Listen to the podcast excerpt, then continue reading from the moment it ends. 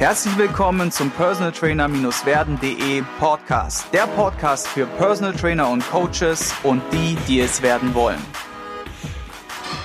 Heute zu Gast im Personal Trainer werden Podcast habe ich einen guten alten Bekannten von mir, den Ralf Ohrmann.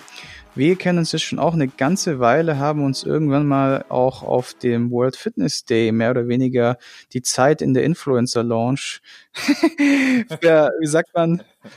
Um die Ohren geschlagen. Um die Ohren geschlagen mit Free Drinks und lauter schönen Menschen. Naja, auf jeden Fall, daher kennen wir uns und auch schon länger über diverse, ähm, ja, Kontakte messen etc. Und ja, Ralf ist aus Limburg an der Lahn, falls ich es was sagt. Das ist ungefähr ja Hessen ein bisschen weiter nach oben. Gehört es noch zu Hessen oder ist es schon außerhalb? Das ist äh, die letzte Stadt äh, zur Landesgrenze Rheinland-Pfalz, auf äh, also quasi oben links ähm, sozusagen. Perfekt. Ähm, nordwestlich. Genau. Ja. Genau, und Ralf ist 42 Jahre alt, ist schon seit über 15 Jahren Coach und hat mittlerweile, ich habe es jetzt gerade im ersten Podcast, im ersten Versuch äh, ausgesprochen, sogar vier Bücher geschrieben, ne?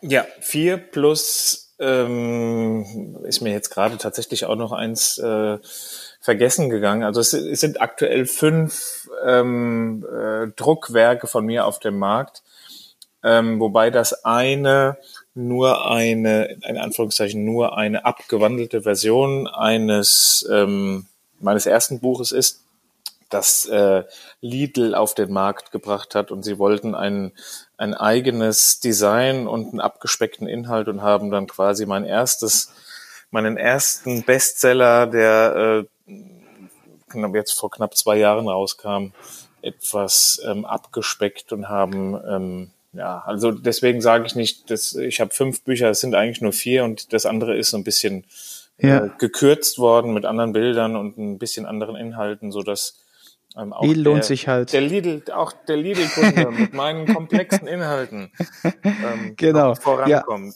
Ja. ja, Ralf ist schon über 15 Jahre im Business und hat natürlich jetzt viel zu erzählen, viele Erfahrungswerte, die er mit uns teilen wird hier im Podcast. Wir haben richtig coole Themen mit dabei und auf eins freue ich mich schon ganz besonders. Zwei Folgen werden es werden. In Folge eins wie du als Coach die Zielgruppe Frauen besser erreichst, also auch ähm, als Klienten gewinnen kannst sozusagen und wie du bei den Frauen natürlich auch ein wichtiger Teil Vertrauensaufbau betreibst. Da wird er uns was erzählen. Und in Folge zwei geht es um das Thema Top-Tipps zum Programming, also worauf man beim Trainingsplan oder bei der Erstellung von einem Trainingsplan achten sollte, aus der Brille von Ralf. Und ich sage herzlich willkommen beziehungsweise vielen Dank für deine Zeit und herzlich willkommen im Podcast.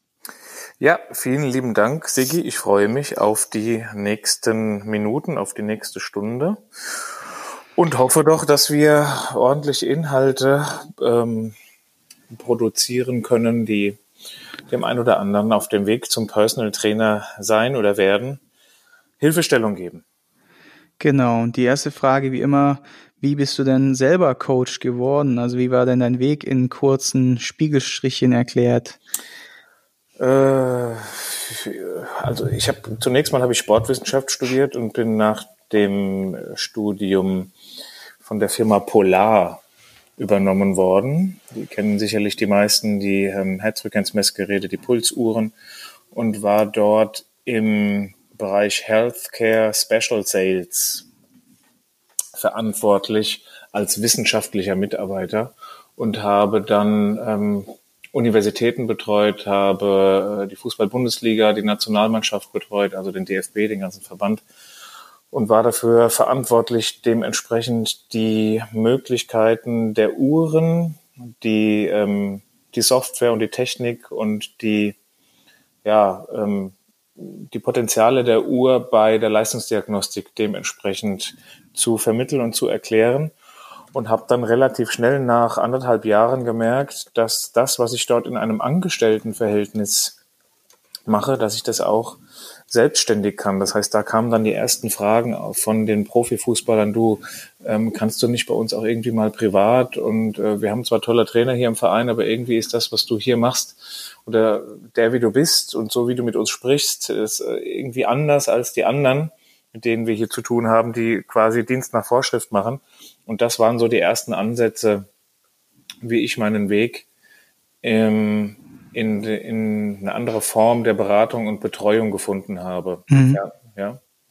So könnte man es eigentlich sagen. Also eigentlich aus, aus der, nicht aus der Not heraus, aber aus der Anfrage ähm, von Profisportlern, obwohl ich gar kein Angebot hatte. Mhm.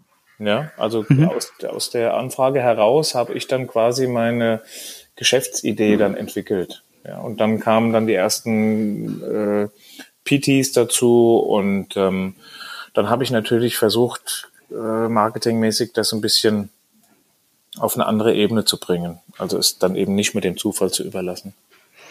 Und du bist ja überwiegend im mobilen Service tätig, ne? Ja, ich habe zwar schon ähm, meine Anlaufstellen in den entsprechenden Städten, in denen ich dann auch wirke, ob das jetzt Hamburg, Berlin, München, Köln, Düsseldorf oder wo auch immer ist. Ähm, aber ich sag mal 50 Prozent, 50 Prozent äh, bin ich mobil unterwegs und die anderen 50 Prozent bin ich äh, mit Kooperationspartnerstudios oder dem entsprechenden eigenen Location hier in der Gegend unterwegs. Cool. Und ja, wir haben ja heute als Thema das, äh, ja, die Zielgruppe Frauen mitgebracht. Und da gibt es ja ganz unterschiedliche Meinungen. Es gibt die Trainerinnen, die sagen, tja, Frauen gehen halt nur zu Frauen. Dann gibt es die äh, Trainer, die sagen, Frauen oder die Frauenklienten, die ich kenne, die sagen, ich könnte selber nicht bei einer Frau trainieren. Ich brauche irgendwie den Mann, also als Gegenpart, als Sparingspartner. Und es ist ja jetzt gar nicht, soll jetzt gar nicht irgendwie in irgendeine Richtung gehen, sondern einfach mal so aus deiner Brille betrachtet. Wir haben ja jetzt das Thema Zielgruppe Frauen. Was kannst du uns da erzählen? Was sind so deine Erfahrungen und wie kann wenn ein Neueinsteiger beispielsweise oder jemand, der drüber nachdenkt, sich die Zielgruppe Frauen für sich zu gewinnen, wie kann der am besten vorgehen? Was würdest du ihm raten und was hast du heute uns zu dem Thema mitgebracht? Nun, um eine Frau zunächst mal abzuholen für dein Programm, ähm, ist ja erstmal erforderlich, dass du dementsprechend dein, dein Angebot auch ein Stück weit nicht frauenlastig, aber dass dein Angebot auf deiner Homepage oder äh, auf anderen ähm, Plattformen dann auch so formuliert ist von der Wortwahl und auch inhaltlich so ausgerichtet ist, dass eine Frau zunächst mal auch aufmerksam wird. Das heißt, wir reden hier ähm, bei, bei Mädels oder bei Frauen geht's ja in erster Linie nein, stopp, nicht in erster Linie, aber sehr häufig um, um das Thema Körper, Körperstruktur, Körperveränderung. Um die Linie ähm, sozusagen. Um die Linie, um das Shapen, genau. Ähm, das ist, das ist äh, bei den meisten Frauen äh, unabhängig jetzt vom Alter. Ähm, da sage ich jetzt einfach mal pauschal, zwischen 20 und 60 ähm, steht das im Vordergrund. Ähm, bei den Frauen Ü60 sind äh, sicherlich andere Dinge noch im Vordergrund. Da geht es um, um gesund sein, gesund bleiben, fit sein, fit bleiben. Sicherlich dann auch ab einem gewissen Level, wenn das alles so funktioniert, hat man da auch noch körperliche Vorstellungen. Aber ich muss zunächst mal in der Lage sein, mein Angebot ähm, so zu formulieren, dass im ersten Step sich eine Frau auch sowohl über die Inhalte als auch über die Formulierung, wie ich mein Angebot formuliere und wie ich das darstelle und wie ich das verpacke und wie ich das präsentiere, dann sich auch angesprochen fühlt. Das ist der erste wesentliche Step. Und wie geht das? Wie hast du das gemacht? Das ist immer die große Frage. Ähm, also ich habe mich da, ich bin einfach äh,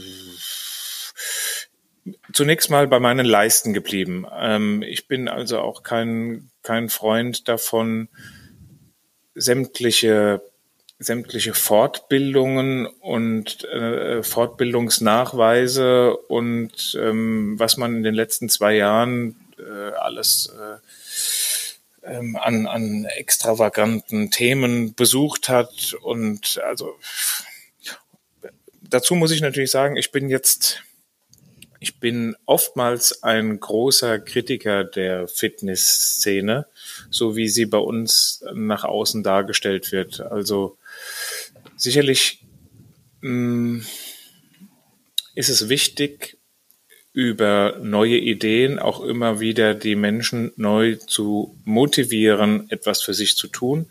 Aber ich glaube, in der Fitnessbranche wird das zu oft und zu intensiv übertrieben. Ähm, nehme ich jetzt einfach mal die FIBO als Beispiel. Ähm, wenn ich mich da, das ist ja schon notwendig, auch wenn ich es manchmal nicht für sinnvoll erachte, mir da die Zeit um die Ohren zu schlagen, um wieder zu schauen, was letztes Jahr grün war und dieses Jahr rot und nächstes Jahr wird es blau sein. Also ich, ich nenne es jetzt mal ganz provokant äh, so, dass, dass ich sehr oft von der FIBO nach Hause gehe und mir dann Gedanken mache, war das jetzt wirklich notwendig und sinnvoll hier zu sein, weil so wirklich Innovatives hast du nichts mitgenommen und äh, man versucht immer nur das Feuerwerk noch größer und noch mächtiger zu gestalten und noch ein größeres Feuerwerk abzufackeln, aber die Leute vergessen oftmals, ähm, sich auf das Wesentliche zu konzentrieren, nämlich darum, die Leute ähm, einfach auf die Straße oder vor die Türe oder in den Wald zu bringen, um Körpererfahrung und Körperwahrnehmung zu sammeln.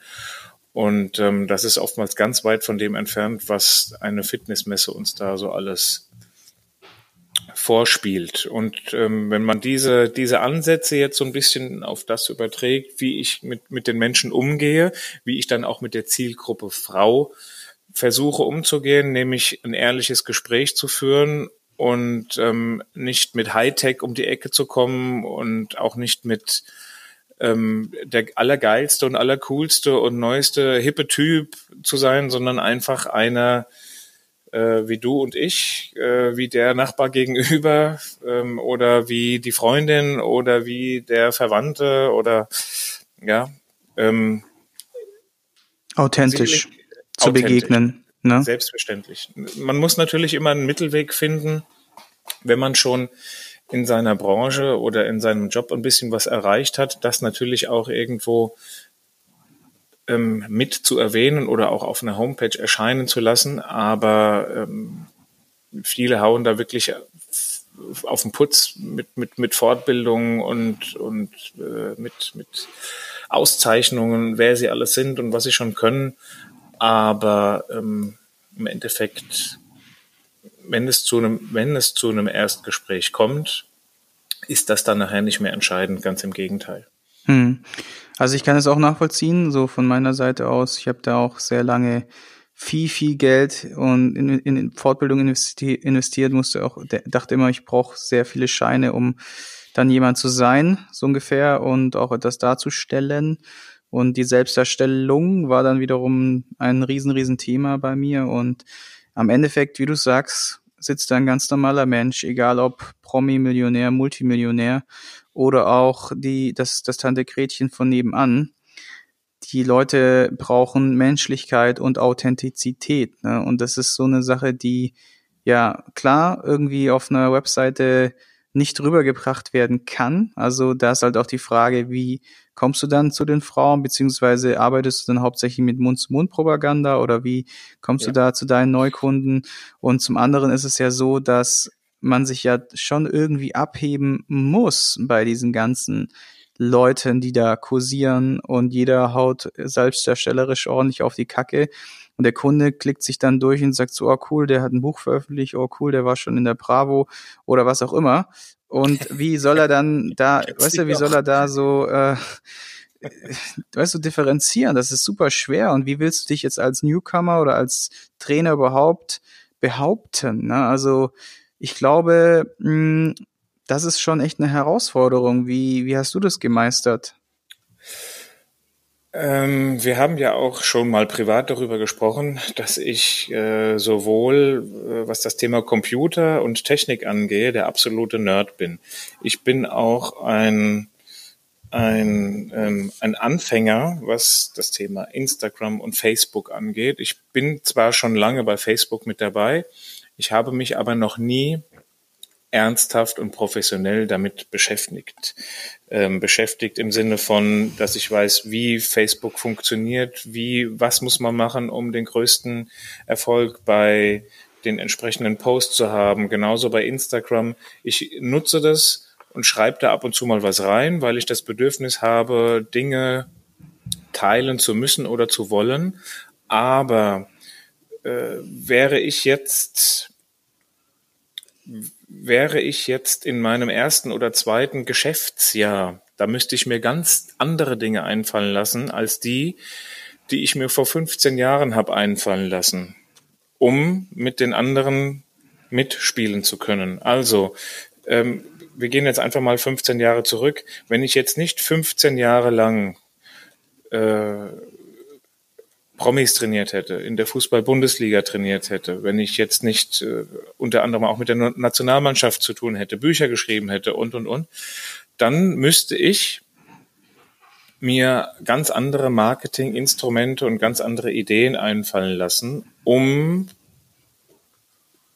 voranzukommen, also in meinem Job irgendwo mich von anderen abzuheben, ähm, um anderen voraus zu sein, ich hatte das Glück, in einer Zeit noch groß zu werden in meinem Job, in dem solche Dinge wie das Influencer-Dasein noch nicht ganz so wichtig waren oder wo es, wo es sowas noch nicht gab. Und da galt eben nun mal ähm, der Erstkontakt, da galt das Gespräch, da galt eine ganz andere persönliche Ebene. Und ähm, heutzutage ist es nun mal ein Mix. Das heißt, du musst dich unter all denen, die dort auf dem Markt unterwegs sind, marketingmäßig hervorheben. Du musst dich, du musst dir Dinge einfallen lassen, die dann ähm, den, den Kunden äh, im ersten Schritt auf deine Homepage oder auf deine Facebook-Seite lenken. Und wenn es dann zu einem Gespräch kommt, dann ist die Frage, was bist du für ein Typ? Also ich kann, ich kann von mir jetzt sagen, dass ich das Glück hatte, immer mit Personality und Vertrauen und ähm, einem Fingerspitzengefühl meine Kundschaft gewonnen zu haben und bin seitdem eigentlich ausnahmslos von Mund zu Mund und Empfehlungsmanagement nicht abhängig, aber ich bin, äh, also so läuft mein Geschäft. Ja. Mhm. So läuft mein Geschäft. Das hat aber auch damit zu tun, dass ich mich um diesen ganzen anderen Social Media Kram nicht kümmere, weil ich es nicht brauche. Okay, und welche Faktoren würdest du sagen, spielen jetzt noch eine Rolle? Wir haben ja jetzt, wenn man zusammenfasst, einmal ein ehrliches Gespräch führen, dann durch Personality, also Personalität äh, beziehungsweise seine Person äh, auch als authentische Person Vertrauen aufbauen, dann natürlich herausfinden, wo das Kernthema ist. Und wie geht's jetzt weiter beim Training mit Frauen? Also was, welche Faktoren sind noch zu beachten? Ähm, also ich gehe also jeder Trainer hat ja so ein Stück weit, nachdem ähm, so ein Gespräch stattgefunden hat, so ein Erstgespräch, ob das jetzt ein Telefonat ist oder ob das vielleicht schon ein persönliches Gespräch ist, ähm, ist es bei Frauen ganz besonders wichtig, dass du im ersten Step und das habe ich eben im Eingang schon gesagt mit diesen ganzen, diesen Fortbildungen, dass natürlich ähm, viele glauben, dass sie erstmal ordentlich auf den Putz hauen müssen mit dem, was sie können und welche Fortbildungen sie haben und dann oftmals auch den Fehler machen, mit diesen, mit diesen Konzepten, mit diesen Übungen und mit diesen, ähm, mit einer zu überdrehten Intensität dann auch dem Personal Trainingskunden und hier im Speziellen dann auch der Frau gegenübertreten zu müssen. Also dass man eben das einfach am Anfang sehr oft zu viel dann auch zu viel des Guten ist und dass man erstmal ähm, dass man erstmal über ein relativ moderates Training und über ein über ein Trainingsgefühl, das man vermitteln möchte, das viel wichtiger ist, als dass man die Vielfalt und ähm, das ganze Portfolio seines Könnens ähm, auspacken sollte. Mhm. Ja. Ich glaube, das ist auch eine Sache, die es bei allen Coachings zu beachten gilt, ja.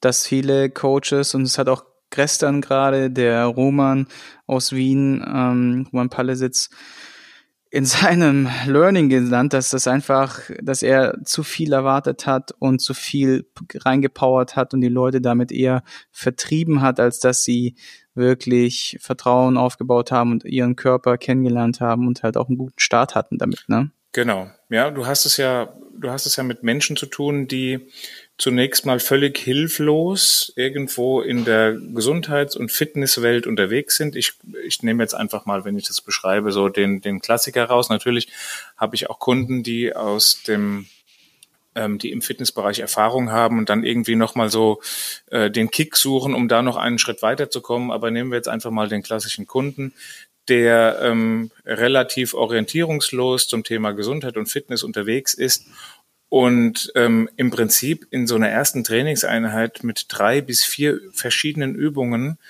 ähm, schon völlig ausreichend abgedeckt ist. Und ähm, da liegt eben oftmals der Fehler, dass man glaubt, man müsse da das, das gesamte Trainingskonzept entweder sein eigenes oder an ein Portfolio an Übungen irgendwo anwenden und zeigen, was man für ein toller Hecht ist und was man alles kann. Und ähm, dann werden alle direkt in, in, in den Schlingentrainer geschnallt und müssen irgendwie die, die ähm, kuriosesten Übungen machen. Und das hat dann mhm. wirklich sehr oft, ähm, das hat dann sehr oft äh, den Effekt, dass die Leute dann äh, weglaufen ja, oder dass sie eben ähm, sich selbstverständlich einen, einen Erstkontakt anders vorgestellt haben. Unabhängig jetzt mal davon, ob sie von vier Übungen den gleichen Muskelkater hätten als von 20. Aber ähm, man überlädt die Leute eben A nicht mit Informationen und auch nicht mit einer Übungsvielfalt, sondern sind erstmal froh, wenn sie mit sich klarkommen und mit dem, was du ganz, ganz entspannt und ruhig ähm, mit einer ähm, mit einer sinnvollen Herangehensweise den Leuten dann auch erstmal im ersten Schritt vermittelst. Mhm. Ich kann es auch nur so wiedergeben, ähm, wenn die Leute zu mir zum Ersttermin kommen oder zum Technikcheck oder was auch immer. Ich habe es auch nachher gleich einen und ich weiß ganz genau, dass ich mit ihr beispielsweise maximal zwei Übungen in 60 bis 90 Minuten durchackere und die halt dafür so gut, dass sie sie A erstens versteht, dann auch, wenn sie weggeht, blind alleine mehr oder weniger in einem sehr guten Ausmaß nachmachen kann. Ist eigenständig vor allem, darum geht's ja, die Leute eigenständig zu machen, unabhängig von auch von einem Trainer letztendlich. Und ja, da ist weniger oftmals mehr. Wie du sagst, mit zwei oder vier Übungen kannst du genauso tolle Muskelreize setzen und ein, dich als, als Person, als Personal Trainer gut verkaufen. Und ich sage, oder ich kann, ich kann aus Erfahrung sagen, jeder, der bei mir nur ein bis zwei Übungen macht und nach 90 Minuten rauslatscht, sagt nicht, oh, das war jetzt total billo, total wenig, oh, ich hätte mir mehr erwartet, sondern ganz im Gegenteil. Die Leute sagen, wow, ich wurde, ich habe noch nie so effektiv trainiert und ich habe noch nie so mit so wenig Aufwand oder mit so wenig Übung so viel Trainingsreiz erlebt, also so viel mitgenommen aus einer Trainingseinheit. Und da, das war, also ist tatsächlich der ganz klassische Anfängerfehler oder Beginnerfehler, den du da mitunter auch äh, genannt hast. Da, wie gesagt, äh, back to the basics, Overload vermeiden und weniger ist mehr. Hast du noch einen letzten, weil wir haben jetzt noch ungefähr ein bis zwei Minuten für diese Folge, wo du sagst, ganz wichtiger Tipp für Frauen? Ähm, ja, jetzt habe ich eben so den ersten Schritt beschrieben, dass es wichtig ist, die Frauen nicht mit einer Übungsvielfalt zu überlasten, aber die Frau an sich, ich rede aus meiner Erfahrung jetzt, ähm, verliert aber dann doch schnell äh, oder gerne die Geduld, wenn es denn zu langweilig wird im Training. Das heißt, wie finde ich jetzt den Spagat aus die Übungsvielfalt nicht zu groß, aber dennoch ähm, ein, ein abwechslungsreiches Angebot innerhalb der ersten fünf bis zehn Coaching- und Trainingseinheiten. Und da gehe ich einfach her und ähm, verändere dann eben die Reize über die Wiederholungszahl, über die ähm, Winkel- und Hebelverhältnisse, die man durchaus bei Übungen ja auch mal verändern kann, indem man einfach einen anderen Schwierigkeitsgrad dann anwendet Mhm. Es ist immer noch, es ist immer noch die gleiche Übung, aber wir haben unterschiedliche Ausprägungen der Übung. Wir verändern, wie ich schon sagte, dann eben die Wiederholungszahlen, die Satzanzahlen und ich arbeite natürlich gerne dann auch, ähm, wenn es jetzt nicht äh, ums Techniktraining geht, dann auch in diesen, in diesen Workout beziehungsweise Zirkel Varianten, dass die entsprechenden Übungen zu kleinen Zirkeln zusammengestellt werden. Und wenn ich dann dort die, die Übungsfolge ähm, verändere, dann habe ich im Prinzip, kann ich über zehn verschiedene Trainingseinheiten immer mit vier oder fünf Übungen arbeiten, ohne dass ein Workout dem anderen gleicht. Das heißt, ähm, um es unterm Strich nochmal zu sagen, Frauen ähm, haben gerne eine übersichtliche Anzahl an Übungen, bei denen sie eine gewisse Sicherheit gewinnen und die dann auch haben und ähm, brauchen nicht zwingend noch 20 andere neuen Übungen dazu, wollen aber dann trotzdem innerhalb dessen, was sie können, eine gewisse Abwechslung erfahren. Ja.